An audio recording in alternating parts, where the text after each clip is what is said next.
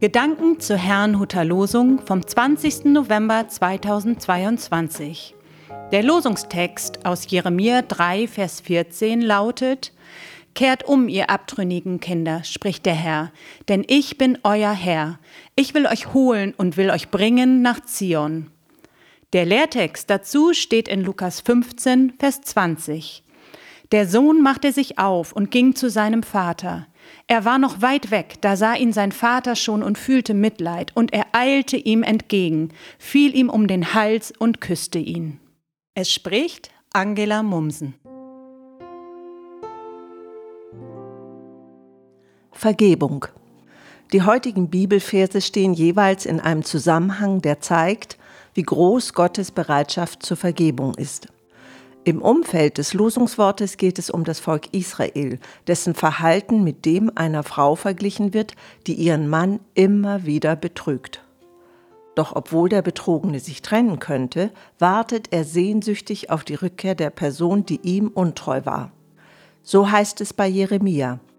Und ich dachte, nachdem sie das alles getan, würde sie zu mir zurückkehren. Da das jedoch nicht geschah, warb und wartete Gott weiter. Dieses Verhalten Gottes finden wir in der Bibel nicht nur an dieser Stelle. Tatsächlich entdecke ich darin ein wiederkehrendes Muster. Gott will Schuld nicht bestrafen, sondern vergeben. Das geschieht jedoch nicht pauschal. Deshalb ist die persönliche Umkehr zu ihm auch so wichtig. So wie er jedem Menschen persönlich Vergebung anbietet, wartet er bei jedem auf eine Antwort wie ein Gärtner einen Baum noch einmal umgräbt, damit er am Leben bleibt, bereitet Gott den Boden für uns. Eines jedoch ist ihm zutiefst zuwider, Heuchelei. Als Judah mit leeren Worten zu ihm zurückkehren wollte, fand er das noch schlimmer als Untreue. Dies zeigt, dass Gott nicht auf Äußerlichkeiten sieht, sondern auf das Herz eines Menschen. Wer ihn aufrichtig sucht, wird einen liebevollen Vater finden.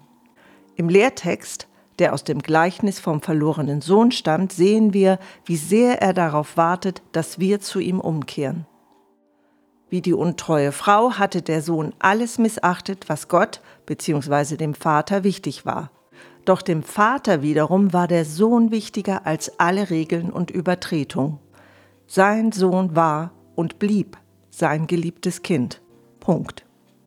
Derselbe Vater hat in Jesus Christus seine Arme auch für uns weit geöffnet. Laufen wir zu ihm. Ich wünsche Ihnen einen gesegneten Sonntag.